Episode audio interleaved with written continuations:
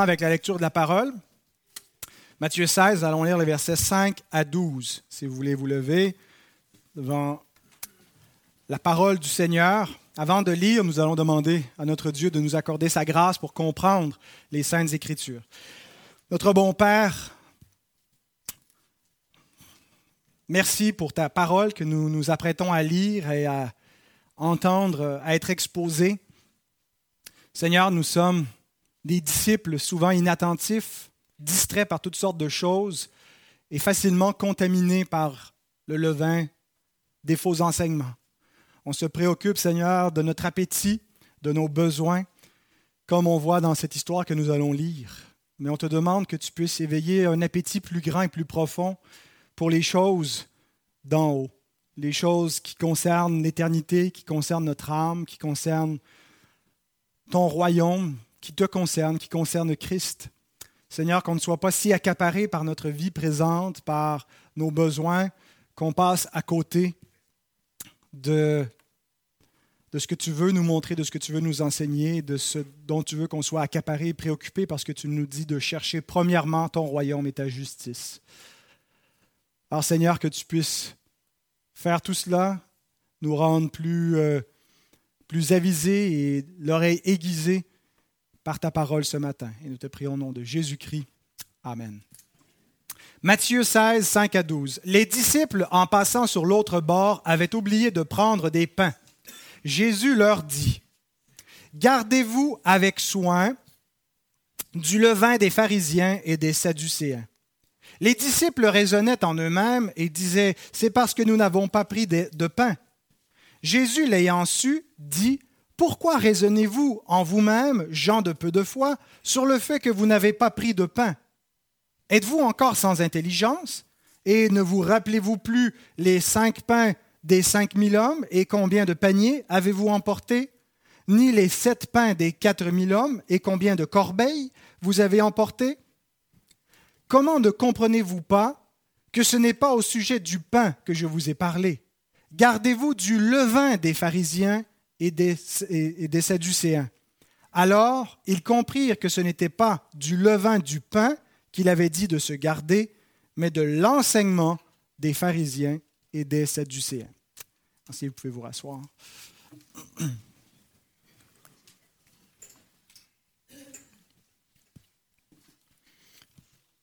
Alors nous allons développer ce texte euh, en suivant la mise en garde que Jésus fait aux disciples il les met en garde et ce qu'on voit au début, c'est que la mise en garde est ratée parce que les disciples ne sont pas attentifs. On va passer euh, une partie à examiner le problème des disciples, la mise en garde ratée, les versets 5 à 7. Ensuite, la mise en garde est expliquée. Jésus leur montre qu'ils n'ont pas compris la bonne chose. Et finalement, versets 11 et 12, la mise en garde est comprise. Donc, le contexte, c'est que les disciples se sont rembarqués avec Jésus sur une barque sur la mer de Galilée euh, après l'interaction euh, qu'on venait de lire, qu'on a examiné la semaine dernière, euh, entre Jésus, les pharisiens et les sadducéens, la demande d'un signe venant du ciel, l'hypocrisie de ceux-ci qui ne cherchent pas véritablement des raisons pour croire et une confirmation que Christ est le Messie, mais des raisons pour ne pas croire et euh, ils sont hostiles à la vérité. Et alors Jésus repart avec les disciples, quitte ceux-ci, les, pharisiens et les sadducéens, et les disciples en, route sont surpris par la faim. Hein, ça nous arrive parfois subitement, le, le, ventre creux, et puis là on sent l'appétit qui est là, il y a une douleur qui s'installe euh, qui est supportable, mais qui va aller en s'agrandissant tant aussi longtemps qu'on ne se comblera pas la panse. Et malheureusement, euh, ils n'ont qu'un seul pain, pas un pain chaque, un pain pour 13 hommes. Les douze plus Jésus. Alors, ce n'est pas suffisant pour pouvoir les rassasier. Et Jésus choisit ce moment pour leur faire une mise en garde. Gardez-vous avec soin, lit-on dans la traduction Louis II. C'est littéralement deux verbes qui sont utilisés dans le texte original en grec. Voyez plus prenez garde. deux impératifs combinés ensemble qui sont traduits ici, gardez-vous avec soin. C'est l'idée vraiment de prendre garde, mais il y a un autre verbe qui vient comme ajouter à la mise en garde, comme un, gros signal, attention, danger. Hein, comme quand on veut avertir notre enfant de danger potentiel, on veut avoir son attention. On va prendre des mots qui sont sérieux. On établit un contact visuel. On ne va pas juste le mettre en garde. euh, va pas te baigner dans, le, le, cric qui est là, il y a des crocodiles.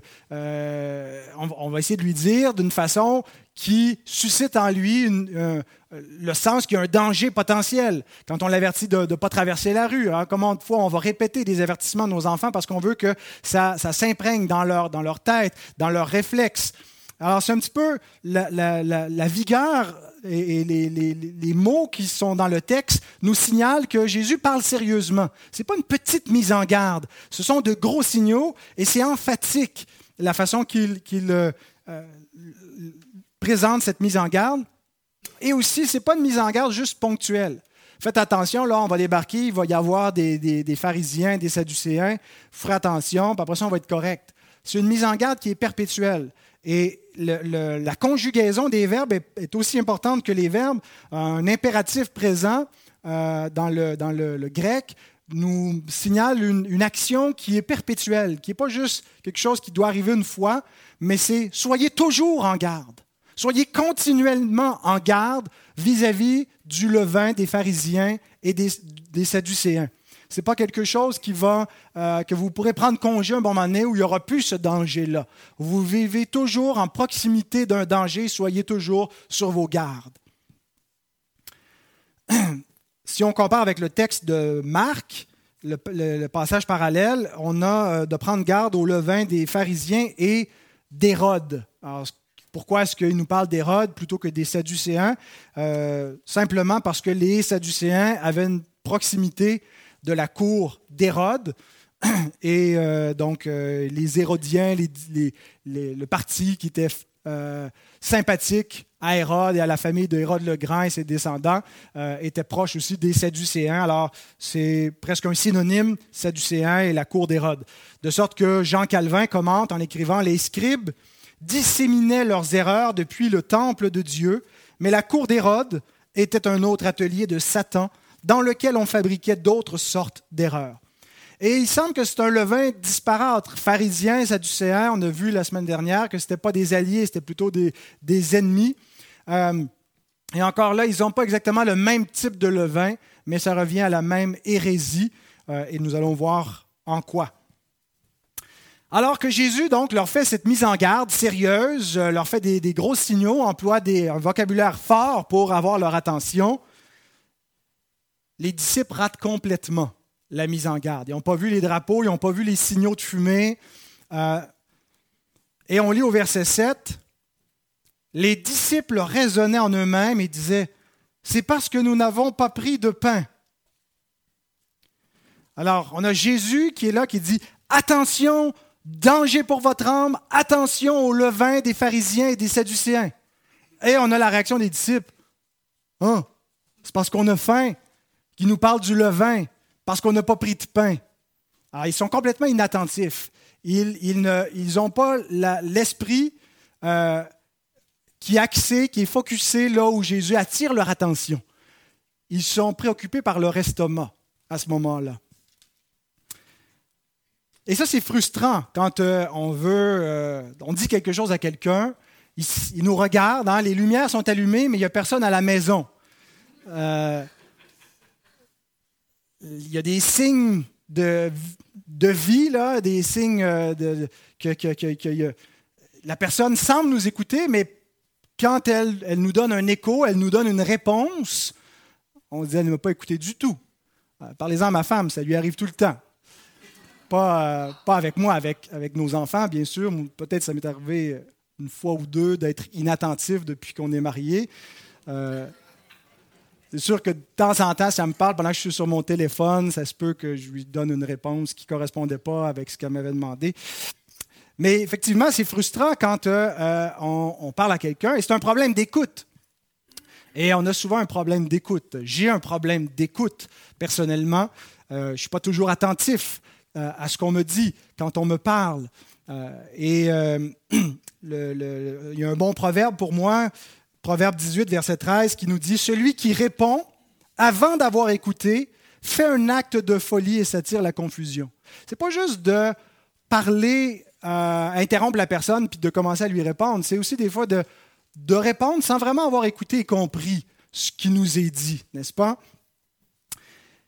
Et on sourit parce qu'on se dit entre nous comme ça, oui, ça peut être frustrant, mais c'est un peu banal, c'est pas si grave. Mais on fait la même chose avec le Seigneur. Et ça part une portée beaucoup plus tragique que euh, sur le plan humain, dans nos relations humaines, où on se froisse un petit peu, puis euh, on doit s'excuser pour notre manque d'attention. Le Seigneur nous parle, mais souvent nous ne l'entendons pas parce que notre estomac crie trop fort. Et c'est les oreilles des disciples étaient bouchées. Hein, un estomac, ça fait tellement de bruit des fois que ça ne permet pas aux oreilles d'entendre. Essayez ça avec des enfants qui, meurent de faim, qui ont tellement faim, euh, ils n'entendent plus ce qu'on leur dit quand on leur demande quelque chose ou quand on leur donne des instructions, euh, parce que l'estomac crie trop fort.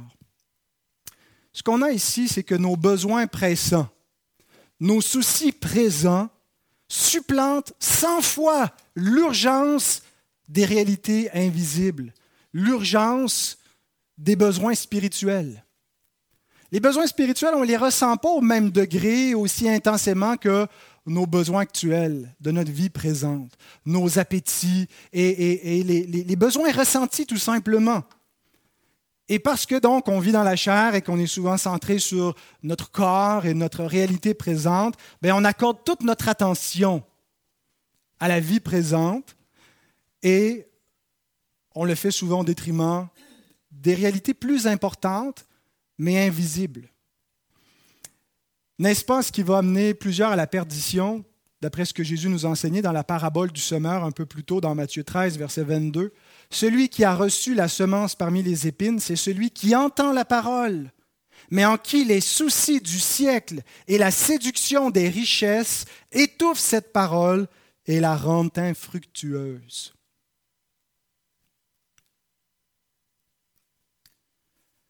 Une parole qui nous parle d'éternité, qui nous parle de vie éternelle et de mort éternelle, devrait avoir toute notre attention.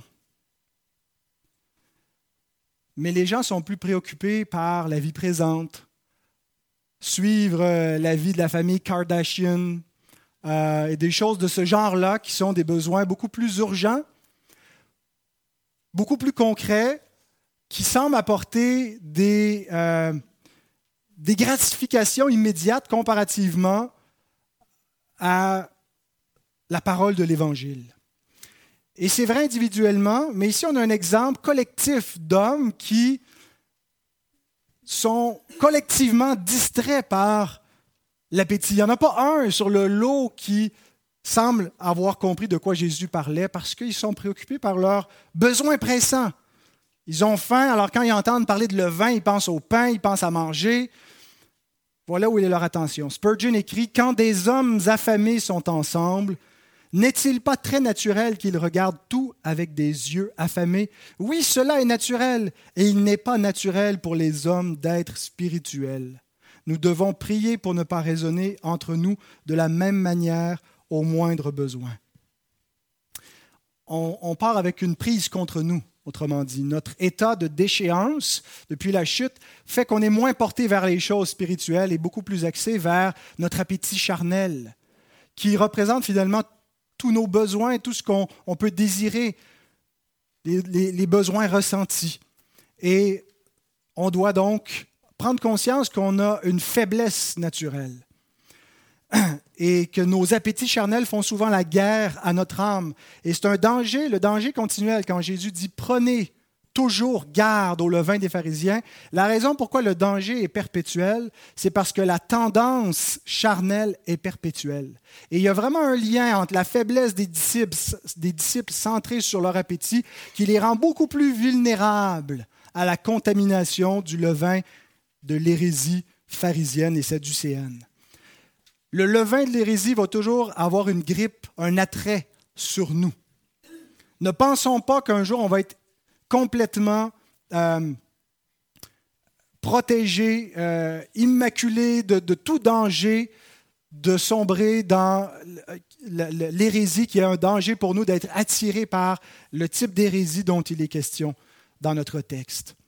Et c'est une grave erreur de le banaliser, de se croire euh, suffisamment fort pour n'avoir pas d'appétit pour le pain des pharisiens. Il y a par notre nature déchue une attirance naturelle vers ce levain. Alors Jésus perçoit que ses disciples sont inattentifs et il les reprend immédiatement. Et c'est ce qu'on voit dans notre deuxième point, la mise en garde expliquée. Après la mise en garde ratée, Jésus s'arrête et leur explique un peu plus en détail. Mais il leur explique en leur montrant ce qu'il n'a pas voulu dire. Avant de dire ce qu'il a voulu dire, il disqualifie leur interprétation. Il attire leur attention sur la stupidité de leur réflexion. Relisons à partir du verset 8. Jésus, l'ayant su, dit, Pourquoi raisonnez-vous en vous-même, gens de peu de foi, sur le fait que vous n'avez pas pris de pain? Êtes-vous encore sans intelligence? Et ne vous rappelez-vous plus les cinq pains des cinq mille hommes et combien de paniers avez-vous emporté Ni les sept pains des quatre mille hommes et combien de corbeilles avez-vous emporté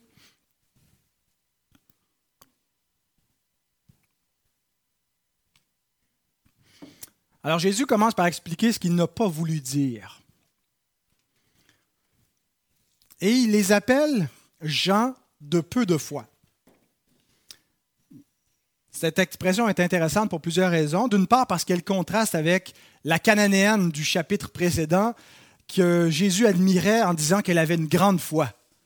Alors là, on a une bande de douze hommes qui suivent Jésus depuis longtemps. Elle, elle n'a eu que les miettes de son ministère. Euh, elle a une grande foi, tandis qu'eux ont vu tous les signes, ont, vu, euh, ont toutes les raisons de comprendre ce qu'il est en train de dire, ils ont un, accès privilégié auprès du Maître, et ils les appellent gens de peu de foi. C'est presque une insulte à cette femme cananéenne que vous méprisiez, euh, qui fait partie de ce clan de païens qui sont des chiens sous la table des, Juifs. Bien, elle a une grande foi. Et vous, qui êtes avec moi, qui êtes les enfants à ma table, vous avez une petite foi. L'expression euh, revient à quelques reprises, toujours dans la bouche de Jésus, et toujours pour désigner les disciples, jamais pour désigner les incrédules, ceux qui ne croient pas. Euh, l'expression Jean de peu de foi, c'est un seul mot en grec, euh, désigne non pas donc des incroyants, mais des gens qui ont la foi, des gens qui croient, mais qui sont immatures dans leur foi, qui sont faibles. Et en fait, ça nous caractérise beaucoup. Euh, ça caractérise souvent les disciples du Seigneur, pas seulement ceux qui étaient dans la barque, mais les disciples d'aujourd'hui encore. On est souvent semblable à des gens de peu de foi. Mais je trouve cette expression intéressante pour une autre raison aussi, parce que de prime abord, ce n'est pas, pas ce qui me serait venu en tête à la place de Jésus pour qualifier l'attitude des disciples à ce moment-là. Il me semble que ce n'est pas tant un problème de foi qu'un problème d'attention, peut-être de compréhension mais ce n'est pas tant parce qu'il y avait de la difficulté à croire en lui, c'est parce que leur esprit était ailleurs. Eh bien, une petite foi, ce n'est pas seulement une foi qui doute. Ça fait partie, euh, et c'est dans, certains contextes, Jésus appelle ses disciples des hommes de peu de foi, justement parce qu'ils doutent de lui. Mais ce n'est pas le seul contexte dans lequel l'expression petite foi s'applique. Une petite foi, ce n'est pas uniquement une foi qui doute. C'est également une foi qui n'a pas toute l'attention, une foi qui n'est pas centrée sur les choses spirituelles, les choses du royaume, et qui est distraite par le monde visible et par l'appétit pressant. Une petite foi, c'est aussi un problème d'intelligence spirituelle, un problème de compréhension théologique, un problème d'interprétation de la réalité présente qui n'interprète pas la réalité présente et les besoins présents euh, à la lumière des réalités éternelles, qui fait passer les besoins immédiats devant la, priorité du royaume. C'est aussi ça, une petite foi. C'est un problème de priorité. Alors la foi n'est pas quelque chose qui se mesure uniquement par l'intensité. Une grande foi, c'est une foi qui croit beaucoup. Une petite foi, c'est une foi qui doute, qui est ballottée. Il y a cela, mais ce n'est pas que l'intensité de la foi. la foi implique aussi la compréhension et la fidélité à Dieu, la fidélité par l'attention en mettant la priorité au royaume. Alors en les, appelant, des gens de petite foi, il veut dire, vous réfléchissez comme des inconvertis. Oui, vous avez la foi, oui, vous avez cru en moi, vous êtes mes disciples, mais ça ne paraît pas en ce moment. Vous réfléchissez comme des inconvertis. Et Marc, dans le passage parallèle, euh, va dans, dans, ce sens-là, en met un peu plus que Matthieu pour qu'on comprenne qu'est-ce qu'il veut dire par gens de petite foi en associant leur mentalité à une mentalité déchue. Êtes-vous encore sans intelligence et ne comprenez-vous pas? Avez-vous le cœur endurci Ayant des yeux, ne voyez-vous pas Ayant des oreilles, n'entendez-vous pas Et n'avez-vous point de mémoire? Toutes ces expressions, heureux ceux qui ont des yeux pour voir, des oreilles pour entendre, nous parlent d'un cœur régénéré, de quelqu'un qui... Euh, qui entend la parole de Dieu, qui la reçoit, qui, qui, qui, fait une bonne association dans sa pensée et qui va obéir par la foi. Mais là, Jésus est en train de remettre en question, pas en disant vous n'êtes êtes pas vraiment des disciples, mais vous êtes vraiment des disciples immatures. Vous avez la foi, mais une, une petite foi qui fait qu'il n'y a pas une si grande différence que ça dans votre réflexion entre vous et des hommes charnels morts dans leur péché, qui ne connaissent pas le royaume, qui ne connaissent pas Dieu et qui ne me connaissent pas moi le Seigneur. Ainsi, frères et sœurs, quand on est préoccupé par que mangerons-nous, que boirons-nous, nous montrons une mentalité païenne, une mentalité d'homme inconverti. La vie chrétienne et le royaume des cieux n'est pas premièrement à propos de la vie présente.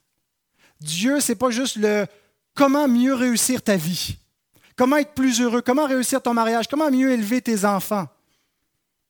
Il y a tout à fait des principes dans la parole de Dieu pour nous instruire dans tout cela. Mais Paul nous dit le royaume des cieux n'est pas à propos du manger et du boire. Ce n'est pas concernant des choses triviales de nature charnelle, mais concerne des réalités éternelles et spirituelles, premièrement. Il y aura un impact sur des choses triviales, sur le manger et le boire, puisque nous allons manger et boire à la gloire de Dieu également dans tout ce qu'on fait. Tout est pour la gloire de Dieu. Mais on ne doit pas prendre les choses de la vie présente et de les mettre en priorité, leur donner une plus grande importance que des réalités éternelles qui sont mises de l'avant et qui doivent supplanter et occuper l'avant de la scène dans notre vision de la vie et de l'existence euh, maintenant.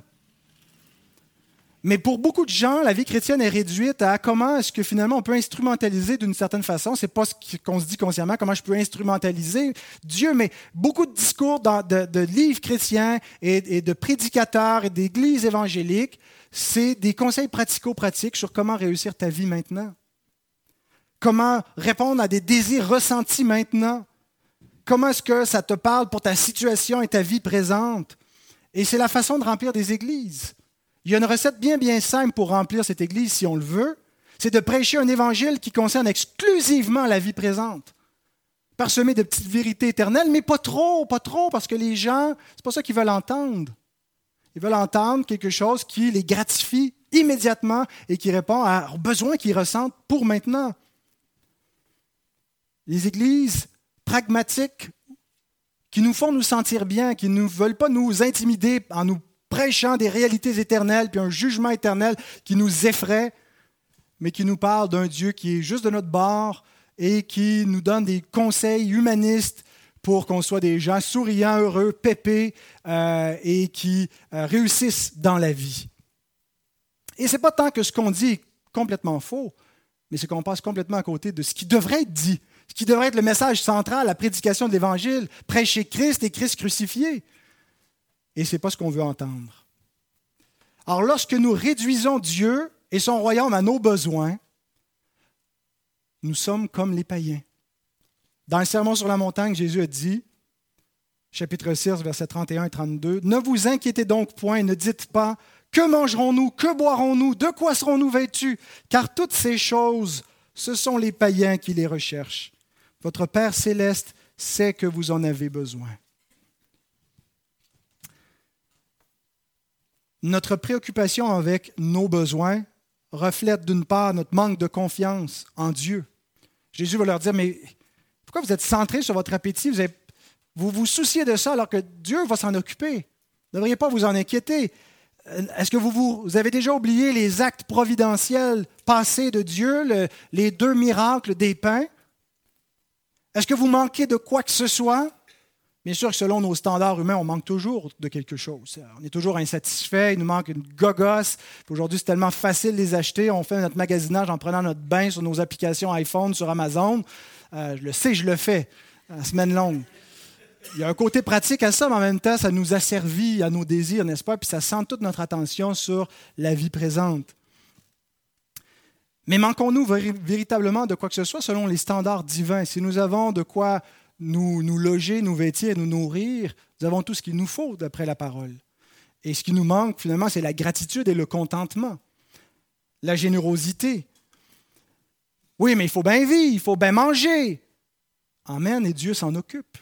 Dieu s'occupe de la vie présente. Et ne nous dit pas d'arrêter de vivre, d'arrêter de, s'occuper de notre vie présente, mais de ne pas s'en préoccuper par-dessus le royaume des cieux ou au détriment du royaume des cieux, de ne pas mettre premièrement notre attention là, de lui faire confiance. Il s'en occupe. Être chrétien, c'est plus que juste se soucier de nos besoins pressants et de demander à Dieu d'y répondre. Si notre prière se limite seulement à prier pour le pain d'aujourd'hui, le pain concret et puis nos besoins matériels, on a oublié qu'on n'est pas juste un corps, on a aussi un esprit, on a besoin de sanctification, on a des besoins spirituels qui sont plus pressants. Et être chrétien, c'est à propos de tout cela. C'est à propos de combattre ces idoles dans notre cœur, à propos de combattre ces péchés intérieurs, et pas juste de chercher comment est-ce que Dieu peut satisfaire et répondre à mes besoins, exaucer mes prières pour la vie présente. Alors Christ veut éveiller ses disciples aux réalités spirituelles. Christ veut nous éveiller aux réalités spirituelles. Et vous savez, une bonne façon euh, que le Seigneur utilise souvent, c'est la souffrance de la faim qui nous éveille, qui nous fait réaliser combien on est vulnérable. Euh, quand le Seigneur nous enlève ce qu'on a euh, et nous fait passer par des souffrances et des afflictions, un des buts du Seigneur, c'est d'enlever notre attention de tous ces objets, de tous ces avoirs, de tous ces, besoins, ces appétits que nous entretenons qui deviennent des idoles, qui prennent la place de Dieu dans notre vie. Et même, il nous invite à le faire parfois volontairement, par le jeûne, à se priver volontairement pour apprendre à mettre notre appétit d'abord dans les choses du royaume. 2 Corinthiens 4, 17 à 18, car nos légères afflictions du moment présent produisent pour nous, au-delà de toute mesure, un poids éternel de gloire parce que nous regardons non point aux choses visibles, mais à celles qui sont invisibles, car les choses visibles sont passagères et les invisibles sont éternelles.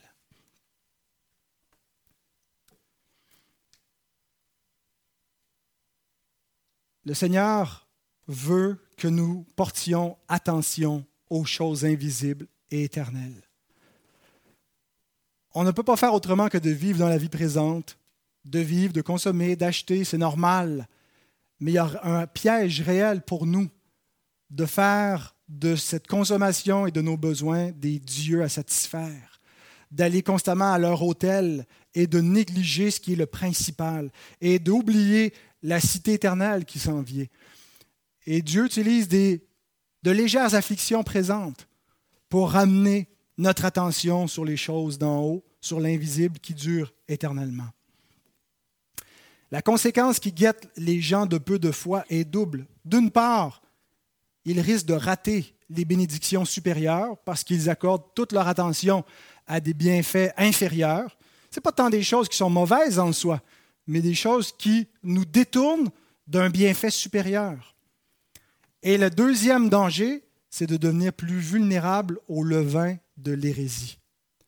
Quand on est si centré sur nos besoins, on est très, très, très vulnérable à une religion humaine et terrestre. Une religion qui fait de Dieu celui qui va pourvoir à tous mes besoins, mais selon mes caprices. Paul écrit aux Philippiens, il dit, il en est plusieurs qui marchent en ennemis de la croix de Christ. Et je ne pense pas qu'il n'a en tête que ceux qui sont les adversaires en dehors de l'Église. Il parle de gens dans l'Église de gens croyants, mais qui marchent en ennemis de la croix, dans leur façon de vivre. Je vous en ai souvent parlé et j'en parle maintenant encore en pleurant. Leur fin sera la perdition. Ils ont pour Dieu leur ventre. Ils mettent leur gloire dans ce qui fait leur honte. Ils ne pensent qu'aux choses de la terre. Qu'est-ce qui caractérise les ennemis de la croix?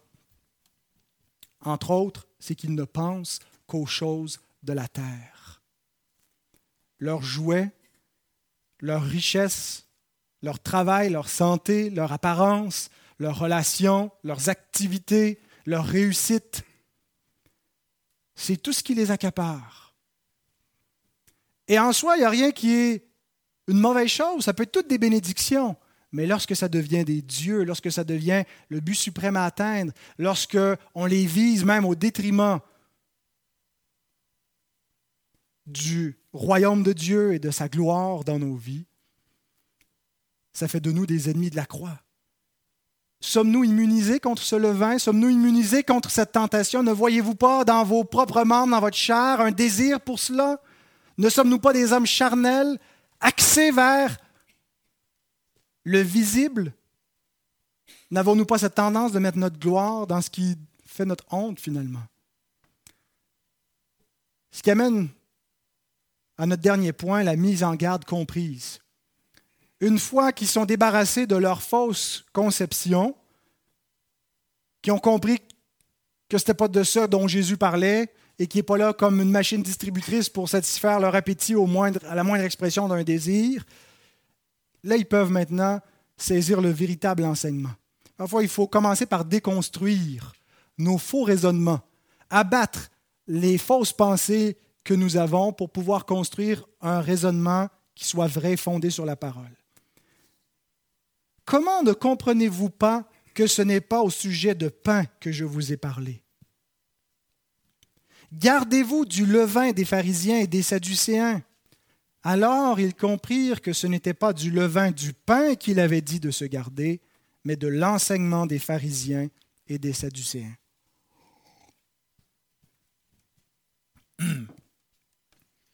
C'est seulement une fois qu'on abat notre mauvaise théologie d'un Dieu qui est là pour satisfaire tous nos besoins, qu'on peut faire place à une bonne théologie, découvrir véritablement qui est Dieu, contempler son visage, admirer sa gloire et être transformé dans la même image. En fait, c'est un combat. Hein. On est créé comme image de Dieu. Mais depuis la chute, on est idolâtre. Et qu'est-ce que, qu'est-ce que font des idolâtres? Se fabriquent des images. Nous sommes des fabricants d'images. On veut une image à quelle ressemblance? À la nôtre. Alors, qu'est-ce que fait l'homme? Il se fabrique des dieux qui lui ressemblent. Qu'est-ce que font les chrétiens? Il y a toujours une tendance en nous, la tendance de l'idolâtrie, de partir de l'image du Dieu révélé en Christ, mais d'altérer un petit peu l'image, de sortir notre pinceau et puis de modifier ce à quoi on veut que Dieu ressemble. On touche à la théologie propre de Dieu pour se faire un Dieu qui nous ressemble, un Dieu qui correspond à nos aspirations, nos attentes, un Dieu qui, nous comprend, pas un Dieu auquel on a besoin de s'ajuster, un Dieu qu'on a complètement ajusté à nous. Et, on tord le sens de la grâce de Dieu. C'est vrai que la miséricorde de Dieu, c'est Dieu qui se met à notre niveau, c'est Dieu qui, qui vient, qui s'incarne, qui fait tout pour nous. Mais il ne nous laisse pas dans cet état-là. Il fait ça pour nous rendre à son image, pour nous débarrasser de nos faux dieux, de nos idoles, pour nous convertir nous. Ce n'est pas lui qui se convertit à nous. Alors il y a une lutte de qui sera l'image de qui. Et nous devons être bien conscients que dans nos cœurs, il y a un désir de mettre Dieu à notre image. Alors le Seigneur commence par nous débarrasser de notre faux raisonnement et de nous faire prendre conscience de cette tendance charnelle qui vient de la chair, qui vient de notre péché, de notre idolâtrie. Et alors, on peut voir les poisons qui portent le nom de Dieu. Ici, Jésus n'appelle pas ça un, un poison appelle ça un levain. Un levain, c'est un enseignement. Il utilise l'image du levain, comme je le disais aux enfants, cet ingrédient qu'on met pour faire lever le, pain. Et il compare un enseignement à cela.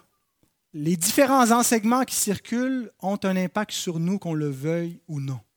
On ne peut pas tendre l'oreille à toutes sortes de discours, s'exposer à toutes sortes de divertissements, de films, de téléséries et penser que ça n'aura pas d'effet sur nous. On ne peut pas écouter la musique du monde et penser qu'on va être complètement immunisé. Je ne dis pas qu'il faut jamais écouter. Euh, hier, je, travaillais puis j'avais les Rolling Stones qui jouaient euh, à fond de train à la maison. Mais soyons vigilants. Je ne me fais pas avoir par le mensonge dans les paroles de Mike Jagger quand j'écoute ces paroles.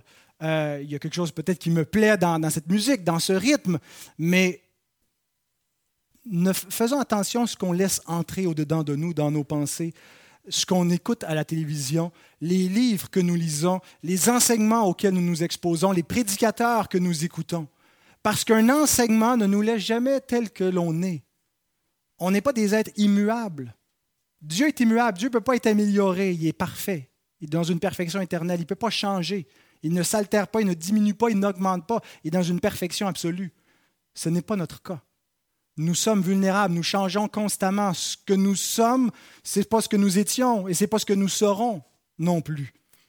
Et tout ce qu'on laisse entrer a un impact. Il faut en laisser entrer parce qu'on a besoin du bon levain pour être euh, façonné et rendu à l'image de ce que Dieu veut que nous soyons. Mais Jésus, donc, nous met en garde d'un levain très dangereux que si on le laisse entrer, il risque de faire lever toute la pâte. C'est ce que Paul répète deux fois. Un peu de levain fait lever toute la pâte. Ça n'en prend pas beaucoup. Un peu d'hérésie peut contaminer toute une théologie et nous faire errer sérieusement. Alors, quel est le levain des pharisiens et des sadducéens en question? Voici deux caractéristiques de ce levain. Premièrement, une religion centrée sur l'homme et non sur Dieu.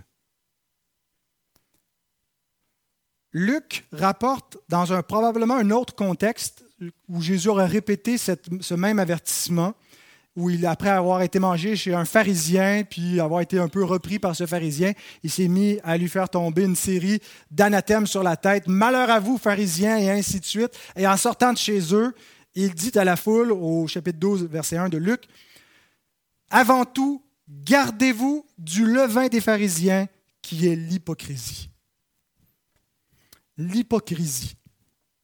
L'hypocrisie, c'est de feindre, de prétendre. Un hypocrite, dans l'Écriture, les hypocrites, ce sont les faux croyants. Ceux qui prétendent faire partie du peuple de l'Alliance, comme faisaient les pharisiens, bien qu'ils n'ont pas prétendu être des chrétiens, ils prétendaient d'être les vrais circoncis, les vrais membres de l'Alliance euh, avec l'Ancienne Alliance. Mais le Seigneur dit, ils sont des hypocrites. Ils, ils feignent, ils font ils prétendent être ce qu'ils ne sont pas. Et quand on les regarde de proche, ils sont caractérisés par la crainte de l'homme, le désir de plaire aux hommes et les standards des hommes et non pas la, loi de Dieu elle-même. Dans le chapitre précédent, Matthieu 15, au début du chapitre, Jésus a eu une, euh, altercation, si on peut dire, avec les, pharisiens et dans laquelle il les a traités d'hypocrites. Pourquoi? Parce que par leur tradition, ils abolissaient la parole de Dieu. Alors l'hypocrisie, c'est quoi? C'est de remplacer la parole de Dieu par la parole des hommes. C'est de chercher à se conformer aux standards des hommes plutôt qu'aux standards de Dieu. Et cette caractéristique d'une religion centrée sur l'homme et non sur Dieu vient en deux versions. Deux versions qui menacent toutes deux l'Église du Seigneur. Il y a la forme pharisienne et il y a la forme sadducéenne. La forme pharisienne, ça se présente par le rigorisme religieux et moral. On la retrouve dans les milieux évangéliques sous la forme du levain fondamentaliste, où toutes sortes de traditions ajoutées par les hommes sont mises de l'avant et sont les conditions pour hériter de la vie éternelle. Si vous ne portez pas une robe, mesdames, ne peut pas être des chrétiennes. Elle ne peut pas avoir la vie éternelle. Euh, des choses concernant l'habit vestimentaire, euh, suivre des règles ajoutées et surtout pas écouter les Rolling Stones, ça c'est un péché contre le Saint-Esprit. Mais attention, il y a le danger inverse, parce que parfois quand on sort du levain pharisien et euh, hypocrite de ce fondamentalisme, on tombe dans l'autre mouture, le levain sadducéen qui vient avec le scepticisme, le rationalisme. C'est le levain du libéralisme religieux, où tout est permis, où la loi de Dieu est inexistante. Spurgeon parle de ces deux levains en disant On ne peut être évangélique et en même temps superstitieux ou rationaliste. Superstitieux, c'est-à-dire les pharisiens qui ont toutes sortes de croyances qui ne viennent pas de la parole, et rationalistes, les Sadducéens qui sont centrés sur la raison humaine. Certains de nos contemporains tentent de cuisiner avec ce levain, mais leur pain sera aigre. Prenez garde. Prenez garde. Ça, c'est la première caractéristique de ce levain, une religion centrée sur l'homme. La deuxième caractéristique, une religion centrée sur les œuvres et non sur la grâce. Une religion qui se focalise sur l'homme, sur ses besoins, sur ses normes, tôt ou tard va devenir une religion focalisée sur la justice de l'homme, sur ses œuvres, une religion qui est préoccupée non pas par ce qu'on doit croire, mais par ce qu'on doit faire, qui tombe dans l'activisme, qui devient euh, finalement seulement une espèce de centre communautaire où nous nous activons, où nous faisons. Ça peut prendre des formes plus artistiques, plus travail de rue, mais en gros, on n'est plus centré sur la prédication de l'Évangile, mais sur la justice de l'homme. Parce qu'on a adopté la première partie de ce levain, qui est une religion centrée sur l'homme, sur son intérêt, sur ses désirs, sur ses besoins, et non pas sur la gloire de Dieu et sa parole. Et ça vient pas, ça se manifeste pas comme à l'exclusion de. On va pas dire, euh, c'est pas euh, la grâce ou les œuvres. Nous, on veut faire la grâce et les œuvres. Et il y aurait une façon, je pense, biblique de combiner des œuvres dans une vie d'Église qui soit conforme à la vérité. Mais c'est comme ça aussi que s'introduit subtilement ce levain pharisien des judaïsants où on ne veut pas remplacer l'évangile de Christ. On fait juste le compléter par les œuvres. Lisez ce que Paul écrit aux Galates. Chapitre 3, versets 1 à 3. Ô Galates, dépourvus de sens, qui vous a fasciné, vous, aux yeux de qui Jésus-Christ a été peint comme crucifié? Voici seulement ce que je veux apprendre de vous. Est-ce par les œuvres de la loi que vous avez reçu l'Esprit ou par la prédication de la foi? Êtes-vous tellement dépourvu de sens? Après avoir commencé par l'Esprit, voulez-vous maintenant finir par la chair? Ils sont convertis par la prédication de l'Évangile. La prédication de l'Évangile ne dit pas fais, mais elle dit crois. Crois ce qu'un autre fait. Comprends que tu ne peux pas faire. Comprends que tu es mort dans ton péché et que tu dois te repentir et venir à Christ et le suivre et croire. Ils sont convertis comme ça, ils ont reçu l'Esprit par cette prédication. Mais plus tard, ils ont été troublés par des judaïsants, des gens venus de Judée, pour leur dire, oui, c'est bien, vous avez reconnu que Jésus est le Messie, mais ce n'est pas suffisant. Vous, païens, vous devez vous faire circoncire et observer la loi de Moïse dans les moindres iotas, sinon vous ne pouvez pas être sauvés et avoir la vie éternelle. Et ils étaient troublés par cette prédication. Et Paul leur écrit en disant, vous vous êtes fait tromper, fasciné par une fausse prédication qui vous centre sur vos œuvres. Et nous sommes susceptibles à cela, parce qu'on est trop préoccupés avec nous-mêmes. Ah, on revient toujours à se regarder le nombril, à regarder nos œuvres, notre état, comment on se sent, et ce qu'on doit faire. Et ce levain est poison, le levain d'une religion centrée sur les œuvres, nos œuvres, et non pas sur les œuvres de Christ et la grâce de Dieu. Premièrement, parce que notre justice est pourrie et ne peut pas atteindre la vie. On ne peut pas atteindre la vie par nos œuvres, par notre justice. Elle est comme un vêtement souillé. Et deuxièmement, parce qu'on ne peut pas avoir la vie en nous confiant et dans la justice de Christ et dans la nôtre. C'est mutuellement exclusif. Quand on comprend l'Évangile, on ne met plus aucune confiance dans les œuvres de la chair, dans nos propres œuvres, dans ce qu'on peut produire pour avoir du mérite devant Dieu, pour être approuvé par lui. Edward Fisher, un puritain du XVIIe, écrit Ainsi, pour être justifié devant Dieu, vous devez soit lui apporter une justice parfaite de votre part et renoncer entièrement à Christ. Est-ce que quelqu'un veut faire cela? Soit lui apporter la justice parfaite de Christ et renoncer entièrement à la vôtre. Christ Jésus est un sauveur complet ou il n'est pas un sauveur du tout. Il vous sauvera lui seul ou il ne vous sauvera pas du tout. Vous savez, dans nos milieux, quand on parle de la repentance, on prêche souvent la repentance comme repentez-vous de vos péchés. Repentez-vous de vos mauvaises actions, vos actions sales et impures. Repentez-vous de vos péchés. Et c'est tout à fait ce qui doit être prêché, mais ce n'est pas tout. Ce n'est que la moitié de la prédication de la repentance. Repentez-vous de vos bonnes œuvres. Repentez-vous de votre confiance dans votre justice. Abandonnez votre foi en vous-même, la foi dans vos propres capacités pour accomplir quoi que ce soit qui serait approuvé par Dieu. C'est de cette repentance dont Paul parle dans Philippiens 3, 7 à 9, cette repentance qu'il a faite lui-même. Mais ces choses qui étaient pour moi des gains, tout ce qui avait pour lui de la valeur, qui était un hébreu, né d'hébreu, de la tribu de Benjamin, qui, était, qui avait du zèle pour la loi de Dieu. Donc, ce n'était pas des mauvaises œuvres, ce n'était pas un débauché, c'était un homme zélé pour la justice. Mais il s'est repenti. Je les ai regardés comme une perte à cause de Christ.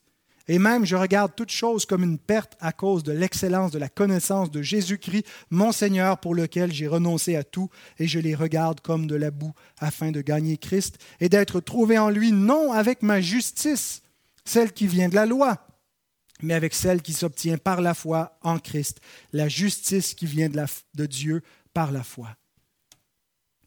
Voyez-vous le danger de d'une religion centrée sur l'homme, sur moi, sur mes besoins, quand on met le projecteur où?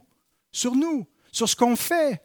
Et on se détourne de Christ, on se détourne de l'Évangile, on se détourne de ce qui est accompli. Tout est accompli une fois pour toutes. Mais ce n'est pas ce qui est prêché dans une Église qui veut en appeler aux besoins ressentis des hommes, à leur appétit charnel, qui veut leur donner un évangile pour la vie présente et non pas pour la vie éternelle. En Christ, bien-aimés, nous sommes devenus une pâte sans levain. Nous avons été débarrassés du levain de notre péché et du levain de notre justice inutile. Gardons-nous avec soin de tout levain qui pourrait venir nous contaminer. Le Seigneur nous dit, ce n'est pas un danger que vous êtes débarrassé une fois pour toutes. Il faut prendre garde, il faut ouvrir les yeux, il faut être attentif. Il faut aussi réaliser qu'on a vraiment une tendance à s'occuper que de la vie présente et que si on n'est pas centré sur les choses d'en haut les, réalités spirituelles et la vie spirituelle plus que le bien-être du corps, on est beaucoup plus vulnérable à être contaminé par le levain de l'hérésie. Demeurons dans la simplicité de Christ. La simplicité de Christ ne veut pas dire l'expression que Paul emploie en 2 Corinthiens 11, que la doctrine de Christ est toujours simple, mais la pureté de Christ. Que c'est une doctrine qu'on ne mélange pas, on la garde sans mélange, on ne la mélange pas avec un faux évangile, avec un mauvais levain. Portons nos cœurs et nos pensées sur les choses d'en haut où Christ est assis à la droite de Dieu, et ainsi nous ne serons plus des gens de peu de foi ni de petits-enfants emportés à tout vent de doctrine, trompés par les hommes qui utilisent, dont le diable utilise pour nous séduire. Le texte termine en disant que les disciples comprirent. Ils comprirent, je pense, non seulement le danger des faux enseignements, mais ils ont peut-être été humiliés aussi sur le fait qu'ils ont été stupides pour penser que Jésus parlait des pains et que Jésus, euh, qu'ils avaient eux-mêmes une seule préoccupation, c'était leur appétit. Comment pouvons-nous être des hommes aussi centrés sur notre appétit alors que le Maître nous parle de réalité éternelle beaucoup plus importante et nous met en garde de dangers potentiels beaucoup plus graves et pressants que le simple fait d'avoir faim? Dieu va s'occuper de nous. Prenons le temps d'écouter ce qu'il a à nous dire. Ils ont compris l'enseignement du Seigneur, mais ils ont peut-être compris aussi leur tendance naturelle, leur faiblesse naturelle d'être séduits parce qu'on a cette faiblesse dans la chair. La question qu'on doit se poser maintenant, bien aimé, c'est avons-nous nous compris? Avons-nous compris cet enseignement? Avons-nous compris notre vulnérabilité? Prenons garde. Prions. Seigneur, nous voulons te bénir parce que ta parole nous, enseigne et parce que tu nous aimes, Seigneur, comme un père qui aime ses enfants, tu veux nous protéger. Tu veux nous mettre en garde, Seigneur. Tu ne veux pas euh, magiquement enlever euh, tout danger, tout niveler pour nous, mais nous rendre forts, nous rendre des hommes et des femmes faits adultes à l'image de Christ. Mais pour ça, on a une responsabilité, Seigneur, de prendre garde, d'écouter ta parole, de réorchestrer les priorités de nos cœurs, Seigneur. Sonde-nous ce matin et que tu puisses nous amener, Seigneur, à nous repentir à nouveau de ce dont on a à se repentir pour être renouvelé dans ta grâce et marcher en cherchant premièrement ton royaume et ta justice. Seigneur, le principal piège pour nous d'être contaminés par le levain des pharisiens, des sadducéens vient de notre propre cœur, Seigneur. Notre désir d'avoir une vie qui est tout à propos de nous, centrée sur nous, qui, qui nous dorlote et nous fait du bien. Seigneur Dieu, ce n'est pas la vie que tu nous as préparée, ce n'est pas ce que concerne ton royaume. Et donne-nous donc de ne pas nous centrer sur nous, mais sur toi seul. Et nous te prions, Seigneur, de nous délivrer ainsi au nom de Christ. Amen.